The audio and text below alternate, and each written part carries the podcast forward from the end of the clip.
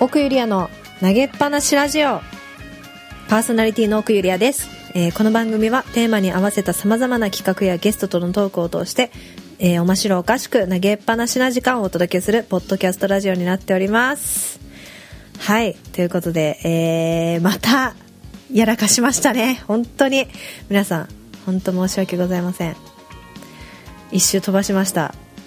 本当すいません。もう舐めてんのかっていう感じですよね。舐めてはいないんですよ。全然。本当にね。いやーでもね忙しいとかっていうそういう話じゃないんですよ。これは言い訳にしかならないのでももうねこれ以上言わないですけどただただ本当にすいませんでした。ということで本当先週は放送ね飛ばしてしまって本当申し訳ございません。慎吾さんも慎吾さんも言ってよ。慎吾さんも放送してよ慎吾さんも。ということで、えー今回は、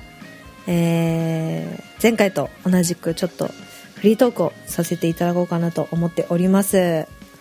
そうですねオープニングトークとかメインとか分けずに、えー話していければなと思っております。はい。あのー今日ね雪すすごいですけど大丈夫ですかね皆さん。いや私もちょっとここまで東京ってここまで雪降るんだって思いました。あの正直。こんなに降ることある？あります？私はもう北海道の人間なのでやっぱ雪は見慣れてるし、まあ、雪降らないとなんていうんですかね冬が来た感じはしないというか冬がやっと冬だなっていう感じはしないんですけどうんなんかやっぱ雪を見てあ冬だなっていう感じですね。季節を感じられられるというか寒さだけでなくやっぱねあの景色でも視覚でもねこう冬を感じたいなと思うんですけれどもちょっとねでも東京の雪はねなんかべっちゃべちゃだよね。べっちゃべちゃ。もう車のもう雨と同じ感覚ですよねこっちは。もうなんか、まあ、北海道でもそうだそうかもしれないんですけどゆあの雪降って傘さしてる人あんまり見ないかもな。正直あのパラパラっていう雪だったらそんなに傘さしてないし、まあ、向こうはそんなね徒歩で外歩くってことはまあ中学生ぐらいしかいないから小中学生ぐらいなんで見ないかもしれないんですけど、まあ、こっちやっぱね雨に似てるっていうかまあちょっと水っぽいから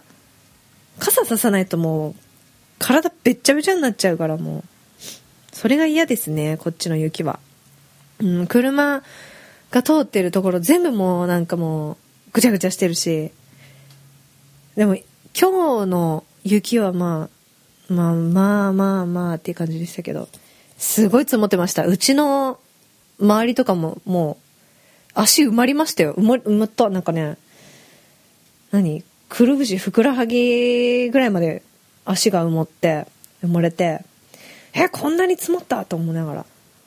ちょっと驚きながら帰ってきたんですけど今日は。いやーびっくりしましたね。こんなに降るんだなーっていうね。みんな大丈夫ですか？帰り。電車とかねもうそんなだからすぐ電車止まるでしょこっち。特にもう中央線とか京葉線あったりもすぐ止まるから。いやでも今日中央線結構生きてたんですよね。意外と。すごいびっくりしました。うん。電車行動は大変だよなやっぱ東京は。向こうは車だからタイヤを変えればね別にまあ滑って事故るとかはあるけど。こっちすごい事故はなんか起きてそう。心配ですね。まあそんな話はねまあどうでもいいんですけど今日はね慎吾さんがねちょっとこういうテーマで話してくださいよみたいなことが来てたんですけどまあちょっとおいおいねちょこちょこそういう話もしつつ最近のちょっと私が始めた話を少ししていきたいと思うんですけれども最近ね私あれなんですよ。英会話始めたんです。つ、うん、やっと？やっとっていうかもう今更っていうかね。まあそんな感じですけどなんか今までね結構もう勉強しようって周りにあの英語喋ってる人なんか不思議とすごいいっぱいいたんですね。なんかもうがなんかよくわかんないんですけど周りがなんかあの留学してた人とかやっぱ音楽やってたっていうの中でもバークリー音楽大学卒業してた人だったりとかそこの人とかねやっぱ多かったんでやっぱみんな、まあ、英語喋れるし、まあ、英語の歌とかも発音いいしまあ喋れない人でも発音いい人はいいんですけど耳がいいいいからね。なんですけどまあ私はなんだろうやっぱそういうところでコミュニケーションとしてねやっぱ向こうから来た人が何言ってるか理解できないとかこう楽しそうに話してるのが理解できないのがすごい悔しかったりあとやっぱ洋楽も好きなんでその海外のアーティストが来日してきててその好きなアーティストのライブに見に行った時の MC をやっぱなんだろうこうちょっと崩して喋ってるから聞き取れないんですよ全然。でその言葉とかこう会話とかをちゃんとこう理解できなかったり何言こうやっぱ分かってる人は面白いところで笑ったりはできるんですけどそれができないっていうのがねやっぱ悔しくてあーなんか分かりたいなとかだと自分の思ってることを伝えたいなとかやっぱこうアーティストさんとか CD 買った時に「ありがとう」とか言うじゃないですか。でその「ありがとう」は言えるけどこう感想とかをね私はこう思ってたんですとかあなたのことをこういうふうに見てたんですとかそういう気持ちとかをちゃんと伝えられないのがどうももどかしいというか悔しいというかまあなんかなんだろうね。なんかそう,、まあ、そういう気持ちになってあやりたいな勉強したいな喋りたいなとかって思っててずっとズルズルしててで数年前にまあ友達に教えてもらったんですよ。身近な友達に英語喋れる子がいて教えてもらったけどやっぱ全然なんかこう結構ねなんつうんだろうな。結構こうもう慣れてるから教えたこともない人だったんでもうどう教えればいいのか分かんないみたいな感じでうん難しかったんですよね。友達っていうまあ間柄もあるのだとは思うんですけど、まあ、そういうのもありでテキストとかいろいろ買ったんですよ。あの TOEIC とかトイ TOEFL とかあと英検とか。もう、まあ、英検はちょっとねあの中学生ぐらいの中学レベル以下くらいなんですよ私。本当に。分かんなくて。でそのぐらいのレベルだったら中学中学以下の人たちと一緒に試験を受けるのはちょっと恥ずかしいよとか思いながらもうそれよりちょっと上のもうちょっとね級を上げて勉強しようと思ったけどテキスト本当に頭入らないタイプでやってって気づいたんですけどそう全然ね書いてるだけだったらはあ？みたいな。覚えられないみたいな。覚えられないっていうか多分つまんないんですよね。あの単純に。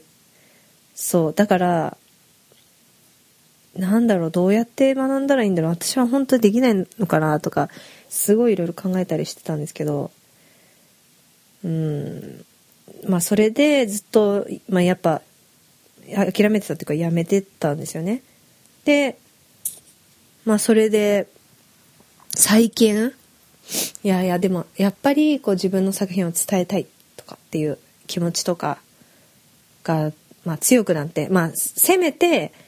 こう SNS とかでちょっとこう紹介とかを書けるようになりたいなって思ったんですよね。あと理解できるようになりたい。少しでも。で、やっぱ SNS とかの、あのイラストレーターの人とかが描いてる絵とか、その、道具とか画材とかそういうのが気になるんですよ、私は。なので、もう全然ね、よく、よくできるねとか言われるんですけど、全然気にせずコメントするんです私知らない人に。その紙は何使ってるんですかとか、あの、どういう風に描いてるんですかとか気になることじゃんじゃん聞いちゃうタイプなんですよね。だから、もう外国のその海外のアーティストさんとかに質問するんですよ、英語で。で、やっぱ、あの、これ使ってるよとか返してくれたものを買ったりしてみて使ってみたりとか自分でもやってみたりするんですよね。で、そういうのとかを、なんて言うんだろう。私の親友がもう絵がペラペラの子がいるんですよね。で、その子に、これなんて言うのとか、こうこういうふうに言いたいんだけどなんて書けばいいのとかっていう相談とかしてその子が翻訳してくれてとかってやってくれるんですよね。そうそれでもなんだろうやっぱそこ通さないと時間のね差とかがあるし彼女にも迷惑をかけてしまうから、まあ、自分でやりたいなと思ってそう調べながら質問のコメントをしたりとかしてるんですよ。でもそれをこう自分の書き込みとかそういうのにも、ね、残したいしもっと感想とかをねこう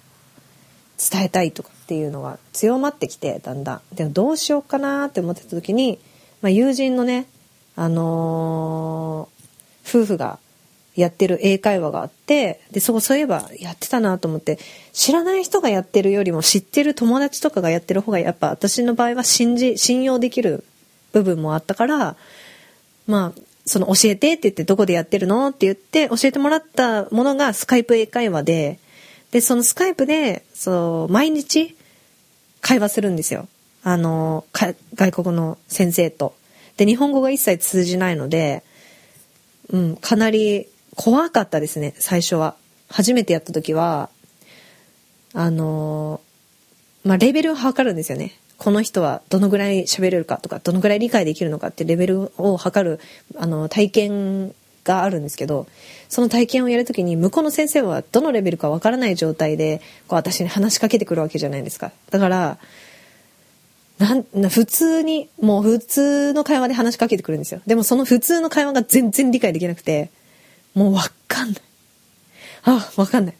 もう自分が何言いたいかもわかんないみたいな感じの状態なんですよね。で先生も私がわかんないのがわかんないみたいな感じだからでもこの子どうしようみたいな感じの空気になるっていうんですよ。あのスカイプでも。でうんどうしようみたいな。であのチャットをねであの文章で送ってくれるんですけどそれをあの単語単語はわかるでもこれ文にしたらどういう意味なんだろうとかこの単語の意味がわからないとかそれで一個一個こう辞書っていうか翻訳で調べたりとかしながら理解して言ってるんです言ってたんですよその時。でもはあもう全然もうやばいめっちゃ怖いと思って25分のレッスンなんですけどめっちゃ長く感じて最初の初めての1回は。もうほんと怖くて不安で、え、もう本当私これ無理だわとか、もう怖い、ちょっとやりたくないとか思って、本当にもう早く終わりたいとかっていう感じでやったんです、一番最初。でも、あ、でもこれでもう諦めたらまた同じだとか思いながら、よし、ちょっと勇気を振り絞ってやろうって思って、まあちょっと、あのそこの、さ、さ、あの、なんて言うんですかね、サポートスタッフの人に相談して、こういう、こうこうこういうなんですって。でもこういうふうにコミュニケーション取る取れるようになりたいんですとか相談してで、まあ、どのレベルからやったらいいのか自分はどのレベルだと思うっていうところからもう本当に初級入門入門の入門から始めてるんですよ今。それでまだでも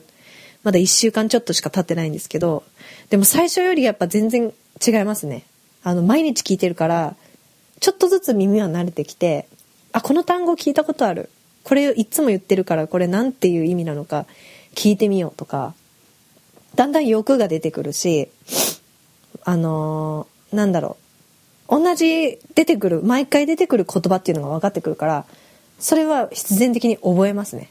やっぱり。必然的に覚える単語からちょっとずつ覚えてってる。でもその単語ってあの多分皆さんからするともう本当に超普通もう絶対わかるだろうっていうレベルだと思うんですけど私にとってはもう初めての英語ぐらいのレベルでもうほんと中学生に勉強したこと全部スポーンって抜けちゃってるんでああもう全然思い出せませんっていう感じなんですよ。そうだから中学の時も英語苦手で嫌いだったし遠ざけてきてたんですけどまあねこんな風に、ね、なるとは思ってなかったんですけどまあでも今は楽しくできてるからそれはそれでいいかなとちょっとマイペースに。もう毎日やるものなので毎日やってちょっとずつ会話してであの何回もこう受けさせてもらってる先生と一緒に話してだんだん先生も話すスピードがめっちゃ速くなってくるからもう全然聞き取れない時はちゃんとあの止めて分かんないですっていうのを言うようにして質問してっていう感じで今一番なんだろうな。こう毎日の30分は楽しみですね。こう刺激があるというか。ちょっと眠たくてもとりあえずこうこれはやろうって。復習しようっていうので終わって絶対こう毎回やった毎回やったこうレッスンの復習をノートに書いてそれを書かないと終わらないっていう。でもしその日に書かなかったら次回のレッスンの前に書いてからじゃないとレッスンを受けないっていう感じでね決めて1週間今続けてるんですけどまあどうなるか分かんないですけどそんな早くは多分できるようにはならないと思うんですけどまあ自分で別でねそれ以外でも勉強しながらやろうかなと考えながらね進めていってるのが最近の私の何て言うんですか情報情報生活感。生活感。そうそんな感じでした。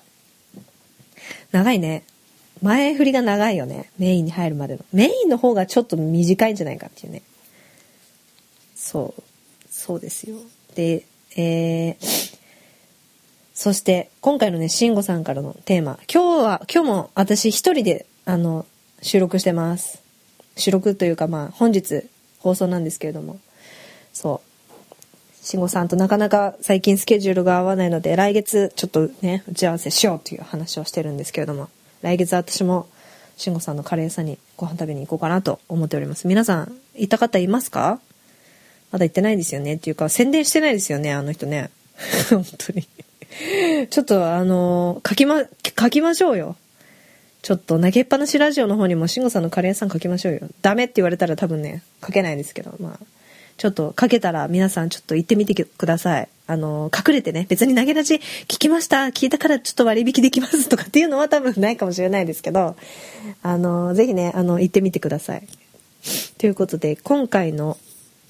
えー、テーマですね。今回のテーマ。My favorite movie マイフェイバラ、フェイバリットムービーの、えっとね、かっこ監督役者ストーリーっていうものなんですけど、私は今回は、えー、いろいろね、ほんと映画すごい、まあ好きっていう人に比べたらあれかもしれないけど、でも好きな方だと思います。私も結構見てるので、雑食でいろんな映画見るんですけど、昨日もね、あの、私ネットフリックス登録してるんですよ。ネットフリックスはすごい面白い。オリジナルの映画も結構面白いんですよ。あの、オリジナルで出して、ネットフリックスがオリジナルで出してる邦画と洋画とあとドラマもあるんですけど、そのドラマもすごく面白くて、映画も面白いんですよ。で、昨日は奥者っていうつあの、韓国、韓国人の女の子が主役で、あの、大きい何て言うんですかねあの豚と女の子が主役の映画なんですけどでもななんつうんだろうななんか動物愛っぽい感じのなんかこうお肉はこういう風にされてるとかなんかそういうのもちょっと感じたんだけどまあでもねなんだろう物語的にはすごくなんだろうな女の子のこう愛情とかが深い映画だったのでまあ面白かったです。そうでそのネットフリックスをね結構見ててうーんオリジナルのマイフェイバリットムービー結構あるんですけどなんだろうな。一番でも役者さんで言うと好きな役者さんで言うとジム・キャリー。ジム・キャリーが好きです。ジム・キャリーとあとえー、リーアム・ニーソンが好きですね。そうなんですよ。あのあんまり私ね覚えられないんですよ。あの役者さんの名前とか。もう日本人の役者さんとか海外の方もそうなんですけど名前を覚えるのがすごい苦手なんですよね。タイトルとか名前とか。だからなかなかね覚えられないんですけどたまにだからジム・キャリーすら忘れる時あるんですよね。そう好きなのに。そうそんなこんなでジム・キャリーは好きです。でジム・キャリーの好きな映画。っていうと、えー、イエスマンがやっぱ好きですね私は。イエスマンが好き。まあ有名だとは思うんですけど。あとまあ有名なところで言うとマスクとかだよね。マスクとか。あとはあとあれだ。トゥルーマンショー。これトゥルーマンショーね割と割と最近見たんですよ初めて、まあ、知ってたんですけどなんか見たかなっていう記憶まあやっぱ不思議と有名だからあるので見たかなって思ってたんですけど見てなくてもう一回見たらこれ初めて見たわって思いながら見てたんですけどあれは面白かったですね。トゥルーマンショーはすごい不思議な感覚というか、まあ、バラエティの再現じゃないけど、まあ、不思議なバラエティを描いてる映画ですけどいやーこんなねすごい想像力豊かだなとか思いながら見て本当やっぱあの表現力が好きだなって思いますね表情とかやっぱなんだろう動き演技の演技する時のこう何て言うんだろうひょうきんな感じって ひょうきんっていう言うのか分かんないですけどねそういうこうジム・キャリーの表現がすごく好きですね。イエスマンの時のイエスマンの時のような男性がタイプっていうのを言ってるんですよ。なんて言うんだろう。すごく明るくて面白くて。であの最初の方じゃないですよ。最初のあのダメな男のバージョンじゃなくてこうイエスイエスマンになった時の彼がやっぱ面白いですね。でそれのイエスって言い過ぎたって反省した後ももすごい素敵な男性になったなっていうのがすごくこういいですよねなんかなんて言うんですか？あのリードなムードメーカーでこう女性をこう引っ張ってって言って楽しい旅をしてしに行こうとかっていう感じだったりそういうのが面白いないい人だなとかいう感じでそのキャラクターをすごい好きになりましたね。あとは、まあ、グリーンチも面白いしあれは絶対冬見ますね私。絶対1回は見る毎年。冬1回以上見るかな。クリスマス付近になると見たくなる映画ってあるじゃないですか。私の場合はクリスマス近づいてくると絶対見るのがグリーンチとホームアローンとあとあのサンタクローズなんですよね。サンタクローズってあのお父さんがサンタクロースになっちゃった話なんですけどすごいねそういうちょっと夢のある話が、まあ、ファンタジーがすごい好きなので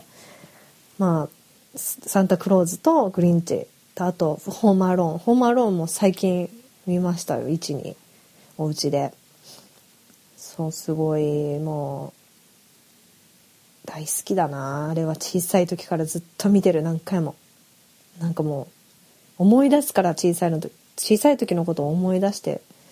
またそれも懐かしくなっていいですよね。えー、あとあと、リーアム・ニーソンだと、リーアム・ニーソンだとね、やっぱ一番好きなのは、あの、テイクアン、テイクン、96時間って言うんですけど、96時間シリーズがすごい好きですね。私は。96時間の、なんて言うんですかね、なんかこう結構言う人はいるけれどなんだろう。でもあのなんなんつうの。家族がさこう妙にめっちゃたくましくなってくんですよ。だんだん。それがまた娘がねめっちゃたくましくなってこう戦い始めたりとかそういうのがすごく思う。まあ面白いなっていうかシンプルなアクション映画ですごく好きですね。私は。結構いろんなのに出てるんですよね。なんかこうちょっと何ていうのあのねテッドにもこの間テッド2をたまたまこうちゃなんかかけて見ててたらリーアム・ニーソンが出てきてて「え？みたいな。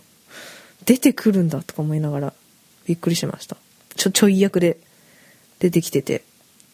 驚きましたね。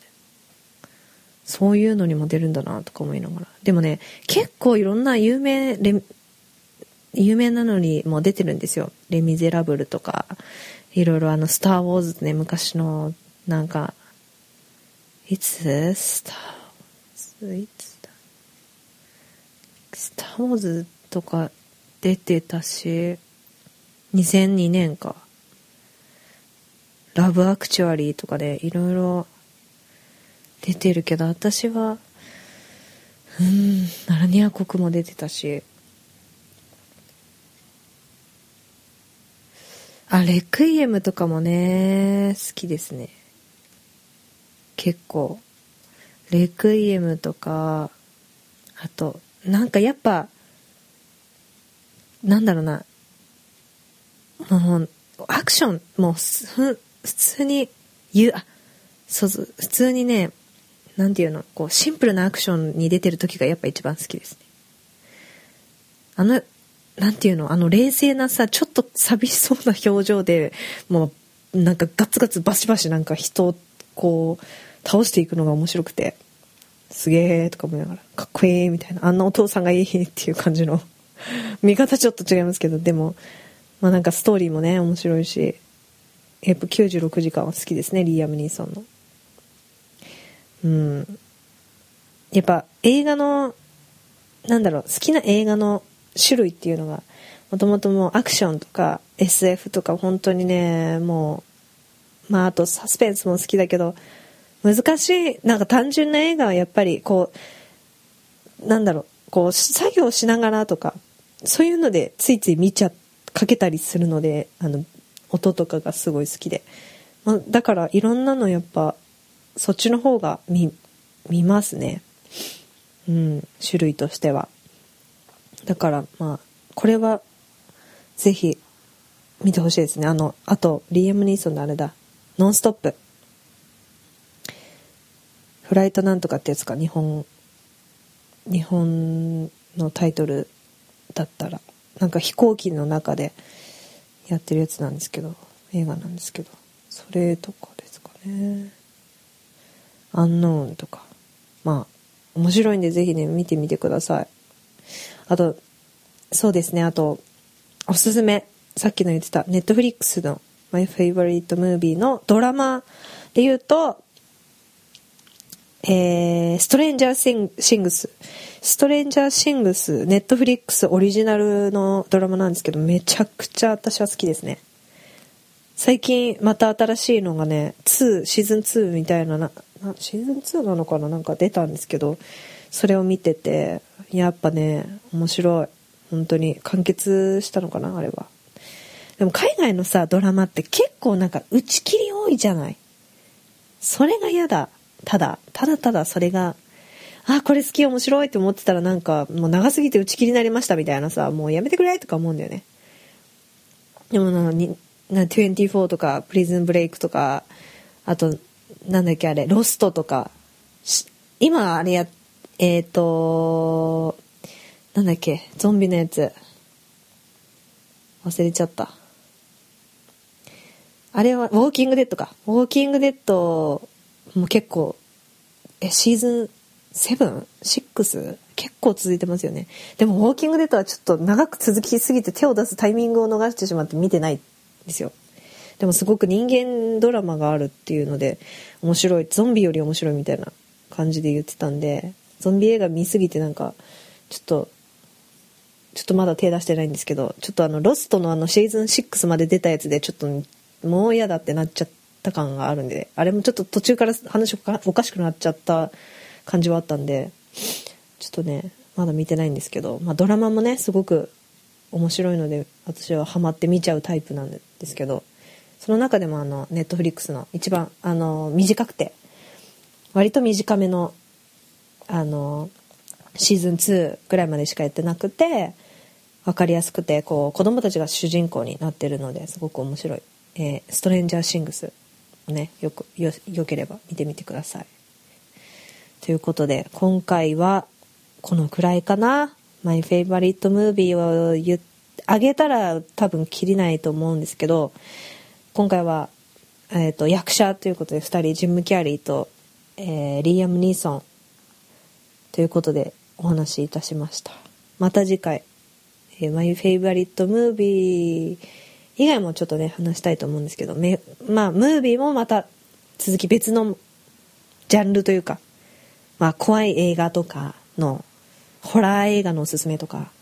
あとはファンタジーのおすすめこういうファンタジー映画ありますよとか例えばなんかこういう話が好きだからこういう系統のなんか似たやつななんか教えてくださいとかっていうのがあれば逆にあの慎吾さんの方かあの投げラジの方に、えー、コメントかあのダイレクトメッセージを送っていただければ、えー、ラジオの方でお話ししていきたいなと思います。はい。ということで、今回は私の最近始めた英会話の話と、マイフェイバリットムービーをご紹介させていただきました。ということで、えー、今回の投げっぱなしラジオは皆さんいかがでしたでしょうか、えー、今回ご紹介した情報や放送後期は番組の Facebook ページにアップいたしますので、そちらもチェックしてみてください。えー、じゃあ、リアム・ネイソンとジム・キャリーのおすすめ映画のカバータイトルの写真？ジャケット載せますかね？その方が分かりやすいですよね。まあちょっとレンツタヤとかなんかレンタル屋さんで借りてみてください。はい。でまあそのねおすすめこういう系がいい。こういう系が見たい。こういう系教えてくださいとかそういうまあ調べたら出てきますけどまあでもね投げラジの方にちょっと聞いてくださいよ、たまには。ということで番組では皆さんのご意見やご感想もお待ちしております。えー、投げっぱなし知恵袋への投稿などでも構いませんので、番組の公式サイトからのメールか、Facebook ページでのメッセージやコメントの形でお送りください。ということで、今回もありがとうございました。